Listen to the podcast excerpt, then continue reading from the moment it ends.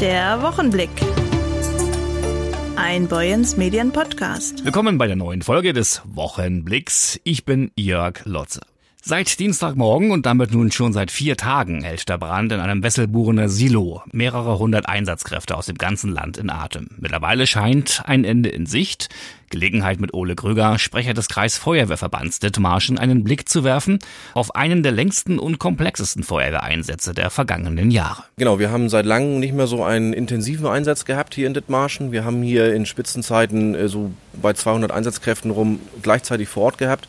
Insgesamt spricht man so ungefähr von einer Zahl bei 500 Einsatzkräften, die insgesamt über die Tage hinweg beteiligt waren. Was sind denn die besonderen Herausforderungen oder gar Tücken, die bei einem Silobrand auftreten? So, so ein Silo Hildebrand hat natürlich immer so ein paar Tücken, die auch bekannt sind. Wir haben das jetzt quasi am eigenen Leib erfahren dürfen man kommt schlecht ran, die Silos sind relativ hoch, die Zugänglichkeit ist schlecht und das ist eben ein Problem, vor dem die Feuerwehr dann immer wieder steht. Was genau ist denn drin in diesem Silo, Herr Kröger? Genau, es ist ein Getreidesilo, es sind verschiedene Getreidesorten in dem Silo enthalten. Es ist Schüttgut, das ist natürlich wie ein großer Haufen zu sehen. Man kennt das auch im Vergleich von Strohbränden, da kommt äh, wenig Sauerstoff ran. Das Feuer ist aber trotzdem in dem Gut drin und genauso wenig kommt auch das Löschwasser ran. Also von daher hat man echt Schwierigkeiten, da den Brand auch effektiv zu bekämpfen. Zwischendurch hieß es ja, das Silo könnte sogar einsturzgefährdet sein. Das hat sich dann aber wieder wieder zerschlagen, oder? Zum Glück. Wir haben zwischenzeitlich Temperaturen im Turm gehabt, äh, im Silo gehabt von 600 bis 700 Grad und das über mehrere Stunden, ähm, ja auch schon, kann man sagen, über mehrere Tage und ähm, das führt natürlich dazu, dass auch die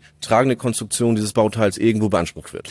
Eine lange Einsatzdauer über mehrere Tage, viele Kräfte im Zusammenspiel, da ist einiges zu koordinieren, ne? Ja, mit Sicherheit. Also wir haben da verschiedene Einheiten, die dann ja für die örtlichen Feuerwehren unterstützen tätig werden. Das müssen wir mal ganz klar sagen. Wir unterstützen da. Wir nehmen nicht irgendwie die Einsatzleitung an uns. Das ist der Kreisfeuerwehrverband, der da tätig war, ob es die Pressearbeit war oder ob es die Einsatzleitung war. Ähm, wir haben die TEL, das ist die technische Einsatzleitung des Kreises Dithmarschen. Auch die haben dort unterstützt. Die wurden nachher auch abgelöst von Einheiten aus Nachbarkreisen. Pinneberg und Steinburg waren auch da. Und so hilft man sich gegenseitig. Und das ist also, muss ich sagen, in diesem Fall auch wieder ganz toll bewiesen worden, wie gut die Feuerwehren auch kreisüber übergreifend zusammenarbeiten. Was ist denn mit dem Getreide jetzt im Silo? Ist das für immer verloren oder kann dann noch vielleicht ein Teil gerettet werden? Genau weiß ich es natürlich nicht, aber in, in meinen Augen sind es Lebensmittel und die sind natürlich auch dann irgendwo rauchbeaufschlagt gewesen. Ich gehe davon aus, dass das nicht weiter zu verwenden ist, aber mit Sicherheit kann ich das nicht sagen. Das Thema Brandursache ist ja Sache der Polizei, aber die Ermittlungen laufen sicher schon. Ne? So ist es. Aktuell gehen die Feuerwehren mit Stickstoff ans Werk. Wozu das gut sein soll, erklärt Dennis Renk vom Kreisfeuerwehrverband Pinneberg. Heute am Freitag im Gespräch mit unserem Reporter Carsten Schröder. In der Nacht hat sich eine sogenannte statische Lage eingestellt. Das heißt, wir haben nur noch Temperaturen zwischen 20 und 30 Grad innerhalb des Gebäudes. Wir haben über die Nacht engmaschig kontrolliert und äh, jetzt ist eine Firma dabei, äh, Stickstoff in zwei Silos einzufüllen füllen, um wirklich auch die letzten Glutnester, die noch in dem Gebäude vermutet werden, dann quasi wirklich zu ersticken, die also wirklich den Sauerstoff zu entziehen. Und dann hoffen wir, dass wir heute im Nachmittag das ganze Gebäude hier dem Betreiber übergeben können. Wie lange wird denn das Einblasen des Stickstoffs insgesamt in Anspruch nehmen zeitlich? Ja, das wird jetzt mehrere Stunden dauern und äh, das wird auch laufend kontrolliert, ob der Stickstoff im Grunde auch dort bleibt, wo er sein soll, im Silo oder ob wir irgendwelche Risse haben, die eventuell geflickt werden müssen. Aber äh, das äh, wird sich nachher im Laufe der Zeit zeigen, wenn der Behälter dann auch gefüllt ist. Und was wird mit dem restlichen Getreide dann passieren? Ja, der Versicherer hier ist vor Ort und äh, stimmt die weiteren Maßnahmen mit dem Betreiber ab. Da wird geguckt eben halt, ob das entsorgt werden muss oder was man da noch mitmachen kann. Dankeschön, Dennis Renk und Ole Kröger von der Feuerwehr. Wir halten Sie über den Stand der Dinge natürlich brandaktuell auf dem Laufenden auf boyens-medien.de. Bitte einsteigen und anschnallen, die Fahrt geht los.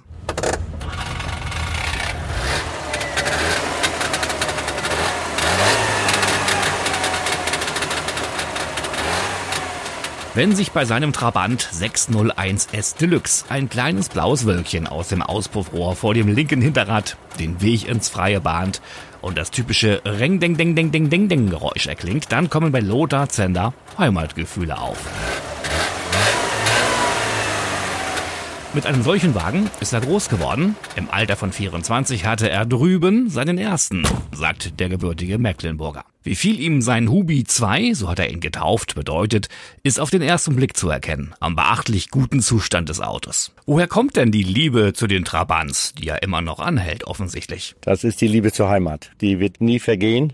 Und äh, es ist einfach, man ist hier untergebracht, sage ich immer, aber geboren und zu Hause bin ich woanders. Der himmelblaue Trabant mit weißem Dach glänzt und funkelt in der Sonne. Der gelernte Schlosser hat den Trabi, der an seiner einstigen Produktionsstätte im VEB Sachsenring in Zwickau schlicht Typ 601 getauft wurde, vor einem Schicksal als Werbefigur bewahrt.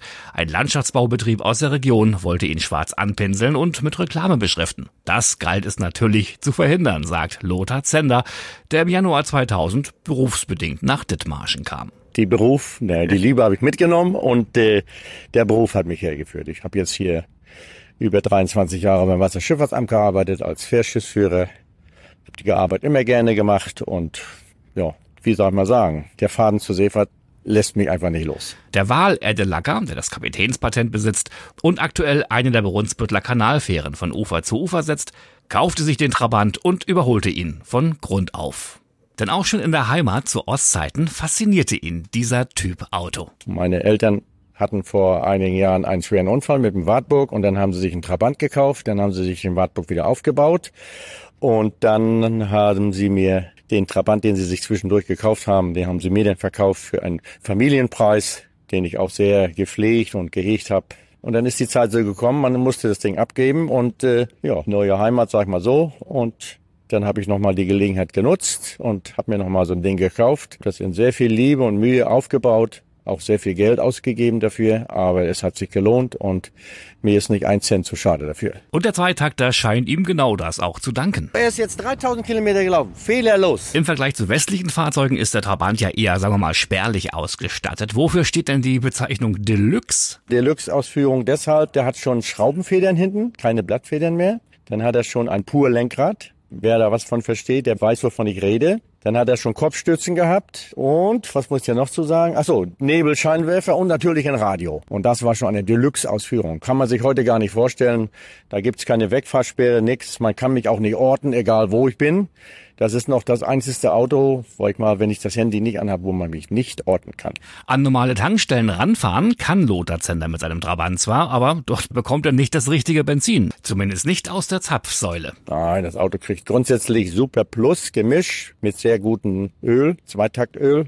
Ja, wie gesagt, ich bin jetzt seit drei Jahren fahre ich damit und ich habe jetzt knapp 3000 Kilometer gelaufen. Ich war ja zweimal jetzt schon zum TÜV, vorne rein, hinten raus. Also nichts, nichts zu beanstanden, absolut nichts. Und da bin ich eigentlich auch ein bisschen sehr glücklich drüber, sag mal so. Und die Familie steht einfach hinter meinem Hobby. Wir freuen uns alle darüber und das Ding geben wir nicht wieder ab. Lothar nutzt seinen Hubi 2 auch für Fahrten zur Arbeit, aber nicht mehr in den Urlaub, wie einst zu DDR-Zeiten, oder? Nein, ich fahre, ja gut, ich fahre mal damit zur Arbeit, aber wir machen höchstens mal so Sonntagstouren.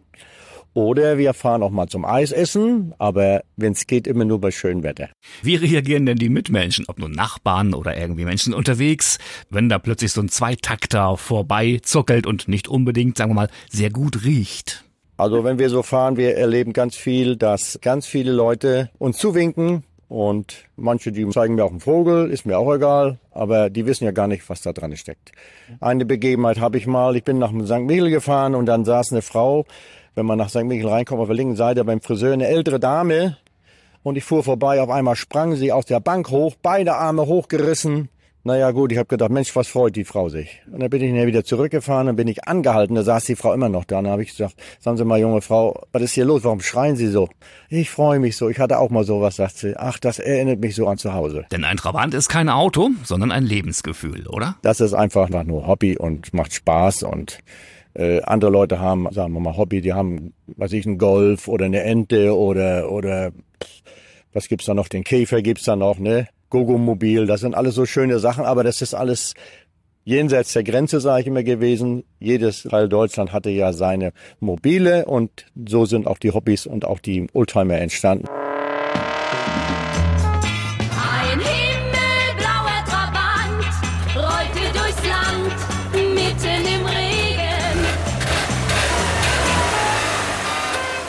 Lothar Zender macht an dem Wagen fast alles selbst. Fast. Gibt es denn überhaupt noch Originalersatzteile dafür? Ja, ich habe eine Internetadresse, wo ich damals auch die ganzen Ersatzteile herbekommen habe und man bekommt fast alles noch.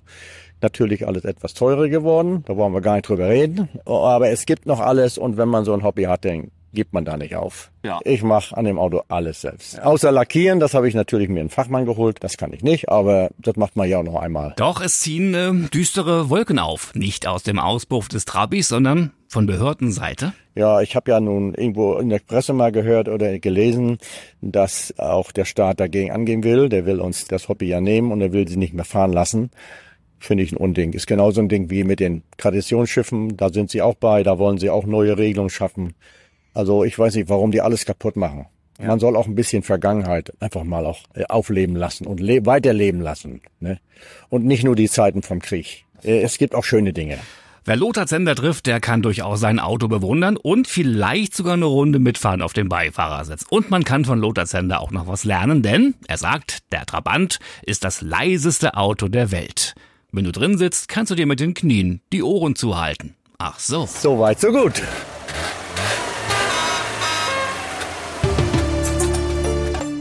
Pflanzenkohle hat eigentlich eine lange Geschichte. Schon die indigenen Völker Südamerikas nutzen sie, gerade wird sie wiederentdeckt und der Geschichte ihrer Nutzung werden so neue Kapitel hinzugefügt.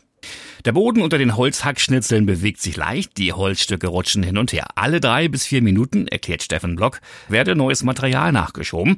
Dessen Weg führt direkt ins Herz der Anlage, die neben der halboffenen Halle steht. Die Anlage in Osterrade, mit der sein Bruder Mattis und er aus Pflanzenresten Pflanzenkohle herstellen. Auf den ersten Blick sieht diese Pflanzenkohle aus, wie man sich Kohle so vorstellt. Schwarz, nur eben in kleinen Stücken, anstatt zum Beispiel als Brikett gepresst. Sie ist feiner und poröser als normale Kohle, sagt Block, der Sportökonomie studiert hat. Und sie kann ihr fünf- bis zehnfaches an Wasser aufnehmen. Und diese Fähigkeit, Stoffe aufzunehmen, ist einer der Punkte, die die Pflanzenkohle so interessant macht. So kann sie zum Beispiel die Nährstoffe aus der Gülle aufnehmen, beschreibt Steffen Block eine Anwendungsmöglichkeit. Boyens Medienredakteurin Dana Müller hat mit Steffen Block gesprochen. Was genau hat es mit dem Projekt Pflanzenkohle auf sich? Ja, also tatsächlich kam mein Bruder und ich auf die Idee, dass wir Reststoffe ganz gerne nutzen wollen, weil wir sie jetzt mhm. immer wieder gesehen haben und dass äh, uns ein, ja, einfach im Auge lag, dass es immer wieder Reststoffe gibt, die nicht genutzt werden. Und haben wir auch äh, auf dem Hof selbst mal Kohle eingesetzt und dann sind wir dazu gekommen, ja, das können wir auch selbst machen, das kann man selbst herstellen. Und dann haben wir uns das mit auseinandergesetzt, was für eine Technik wir haben wollen. Und dann haben wir gesagt, okay, wir wollen das bei uns auf dem Hof gerne machen, aus äh, Reststoffen Pflanzenkohle herstellen und die dann eben auch am Markt vertreiben. Welche Stoffe sind das? Im ersten Schritt werden das Reststoffe aus Holz sein, Knickmaterial, einfach ähm, auch teilweise Siebüberläufe aus der Kompostierung oder eben auch in Sägespäne wird, prüfen wir gerade. Das sind Dinge, die, die funktionieren schon, die kennt man. Und dann gibt es eigentlich nachher viele Möglichkeiten, weil alles, was Kohlenstoff enthält, kann auch verkohlt werden. Da wollen wir uns dann auch weiterentwickeln in diesen Jahren. Wunderbar, vielen Dank. Was sagt Ihnen der Name Kreisliga-Legende? Das muss nicht zwingend ein Fußballspieler sein. Ist es in dem Fall auch nicht. Mein Kollege Maurice Dannenberg weiß mehr. Wir schalten rüber ins Studio 2. Vom Dorf, Großstadt, Affenraff, nicht Dorflof. Gucci, Prada, Rolex ist auch komplett raus. Die Kids vom Dorf tragen Engelbert Strauß. Hallo, aus Studio 2, hier ist Maurice Dannenberg. Hallo Jörg, heute habe ich bei mir einen Schlagersänger am Mikrofon. Der war vor kurzem bei uns in Dithmarschen beim Tellingstädter Volksfest. Tobias Sergio alias Kreisliga-Legende.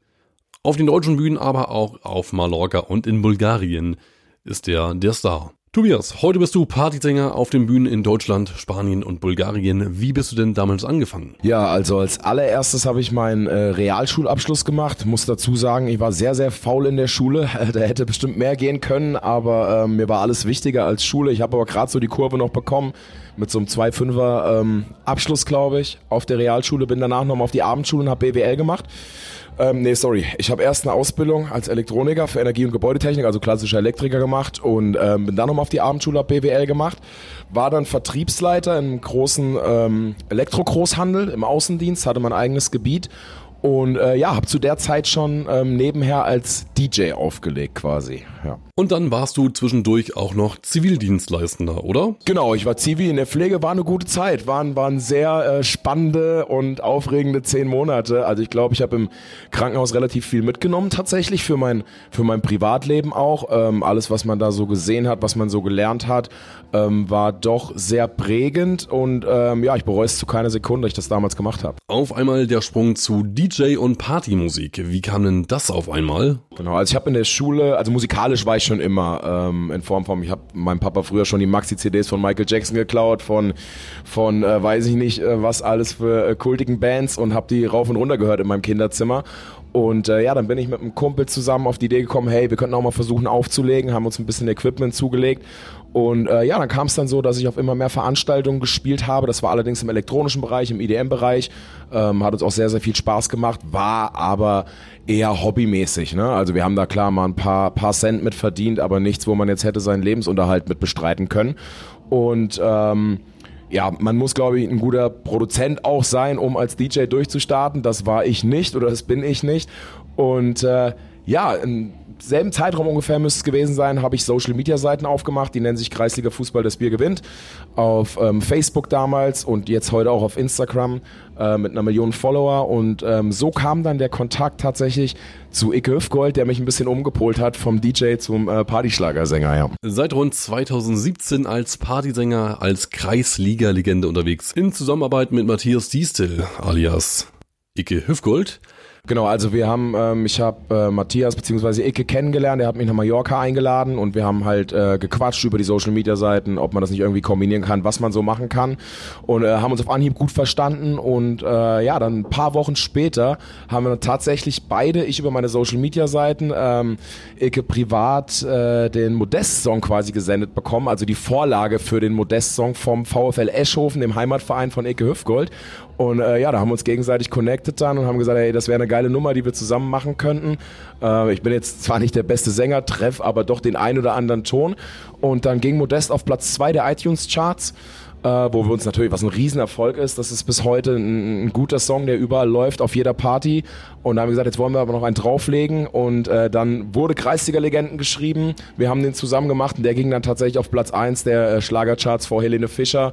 Ja, und äh, seitdem bin ich so ein bisschen in der Spirale gefangen und will auch erstmal nicht mehr raus. Nun singst du auf den Bühnen von Mallorca und natürlich hier auch in Deutschland. Tobias, wo singst du denn lieber? Deutschland oder doch den Bühnen von Malle? Äh, das ist pauschal nicht zu beantworten, weil beides seinen eigenen Charme hat. Ich liebe Mallorca über alles. Äh, ich liebe den Bierkönig über alles. Bin unfassbar dankbar, dass ich da jetzt schon so eine lange Zeit auch sein darf. Und ähm, die Menschen auf Mallorca sind super und äh, mir macht das riesigen Spaß, aber auch in Deutschland die Veranstaltungen sind Weltklasse. Also ähm, unser Genre, die, die Ballermann-Musik quasi ist in den letzten Jahren so gewachsen, hat immer mehr Anhänger bekommen. Ich glaube auch einfach, weil sie ein bisschen ein Gefühl von Lockerheit und Sorgenfreiheit vermittelt und ähm, es werden immer mehr Mallorca-Partys gemacht, was uns natürlich auch zugute kommt, äh, was aber auch, glaube ich, äh, generell den, den Besuchern zugute kommt, weil es halt einfach Spaß macht. So eine Mallorca-Party ist zumeist sorgenfrei, die Leute können, können mal abschalten vom Alltag und ähm, das macht großen Spaß und äh, ich würde mich nicht entscheiden wollen zwischen Mallorca oder Deutschland. Also was macht denn die Musikgenre so einzigartig? Ja, ich glaube einfach, dass wir mit unserer Musik manchmal auch Grenzen überschreiten überschreiten bis zu einem gewissen Punkt.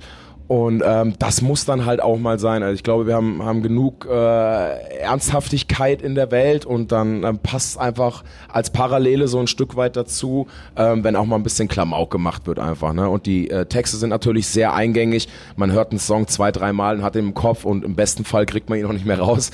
Und äh, von daher glaube ich, dass dass äh, die Musik äh, berechtigterweise in den letzten Jahren viel, viel mehr Aufmerksamkeit bekommt. Natürlich haben wir auch immer wieder Leute, die sagen, hey, das ist Quatsch, aber ähm, das ist uns relativ egal, wir machen weiter. Bis 2020 warst du sogar bei der Fußballzeitschrift Kicker als Gastautor tätig. Wie bist du denn damals da rangekommen? Genau, also ich war äh, für den Kicker tätig als, als Gastautor, hat auch sehr großen Spaß gemacht.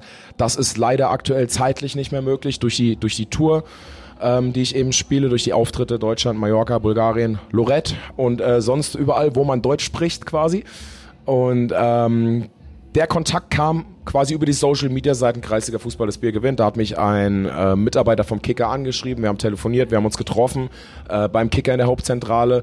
Hat großen Spaß gemacht. Ich habe mich mit den Mädels und Jungs sofort gut verstanden und dann haben wir äh, zwei, drei Kolumnen geschrieben, die auch sehr gut ankamen. Und wenn ich mal wieder mehr Zeit haben sollte, würde ich das gerne auch wieder machen. Ja, dann hat das auch großen Spaß gemacht.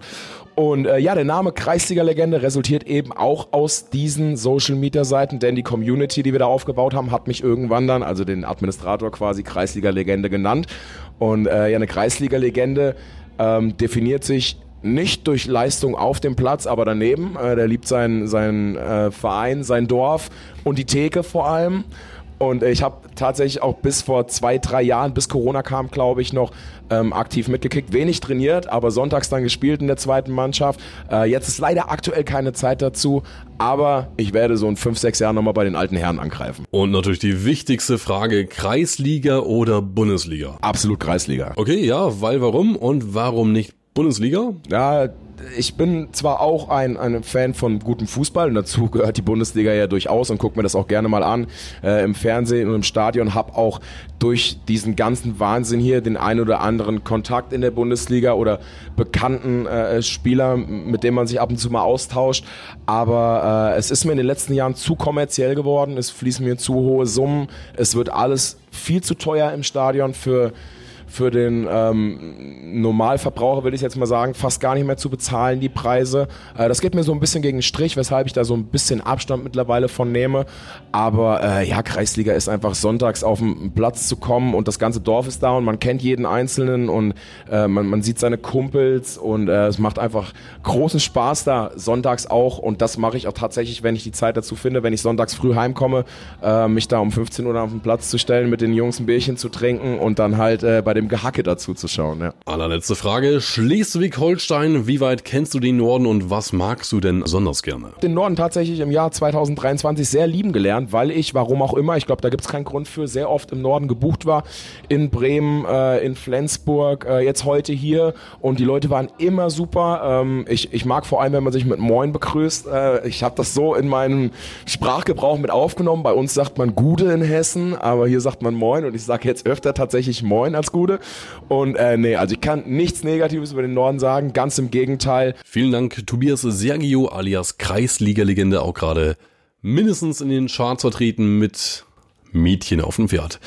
Wir wünschen Tobias Sergio alias Kreisliga-Legende natürlich alles Gute, viel Spaß weiterhin auf den Bühnen von Mallorca, Deutschland und Bulgarien und viel Spaß beim Reiten auf dem Pferd.